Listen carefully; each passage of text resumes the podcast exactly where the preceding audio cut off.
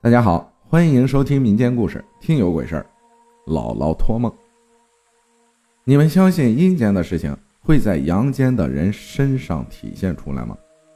你们相信在阴间发生的事情会托梦告诉活着的家人吗？讲述一个我自己亲身经历的一件事儿，都是跟我过世的姥姥有关。记得姥姥过世，我还在上大学。那会儿是十二月底，交通不方便，回来啊就直接参加姥姥的出殡仪式了。姥姥在去世十年前，因为脑淤血，就一直瘫在了床上，家人就一直轮流照顾她。因为大人比较忙，所以轮到我家照顾的时候，这个事情就落在了我的身上。那会儿我刚刚上初中。每天早晨睁眼，中午晚上放学，第一件事儿就是给姥姥做饭、喂饭、擦洗身子，一直伺候了两年多。后面就去了我大舅家和小舅家。姥姥意识非常不清楚，家里所有人除了准确的认出我、叫出我的名字，剩下的人都是胡乱叫名字。事情就这样开始了。姥姥刚去世，我们把骨灰盒放在了我们当地存放骨灰盒的地方。三四月份的时候，奇怪的事情出现了。有一天，老家来电话说家里的一个姥姥是姥姥的姐妹，突然在大热天穿起了棉袄，然后还一直在寒冷，说待的地方哪儿哪儿都漏风。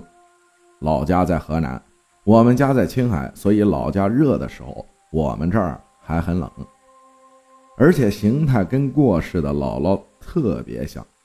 姥姥是左偏瘫。然后我们就去放骨灰盒的地方看了看，发现那边没人管理，而且在骨灰盒后面的墙上还有一个大洞，风还呼呼的吹。我们就把姥姥接回家了，老家的姥姥也恢复了正常。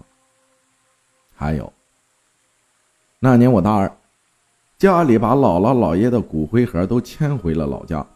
有一天晚上，我做了一个梦，梦见姥姥带着我在一个电视里演的阎王殿里转，突然后面就来了好多阿飘。阿飘追着我们跑，我们跑了好久，然后到了一个洞里，阿飘找不到我们，我就问姥姥怎么回事。姥姥说住的房子房顶有一个洞。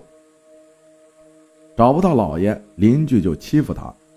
突然有一个阿飘发现我们，我们又跑啊跑，一边跑一边说：“给的钱不够，姥姥姥爷没钱花，没钱打点这些阿飘。”接着我就惊醒了，跟妈妈打电话说了我做的梦。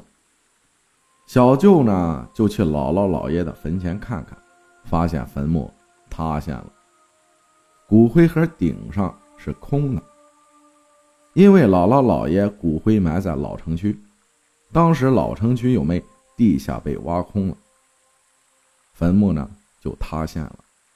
后来找了个风水先生，又选了一个地儿，重新让姥姥姥爷入土为安。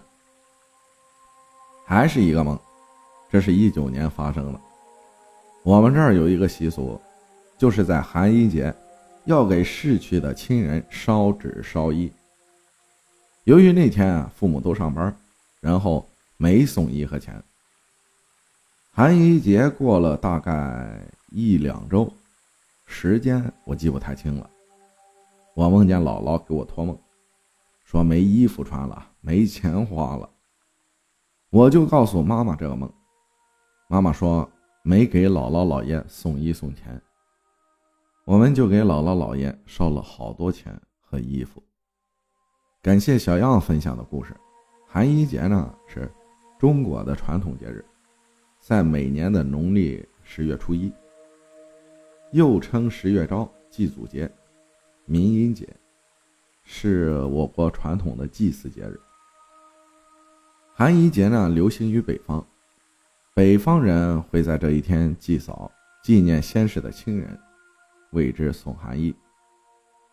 同时呢，这一天也标志着严冬的到来，所以也是为父母、爱人等所关心的人送御寒衣物的日子。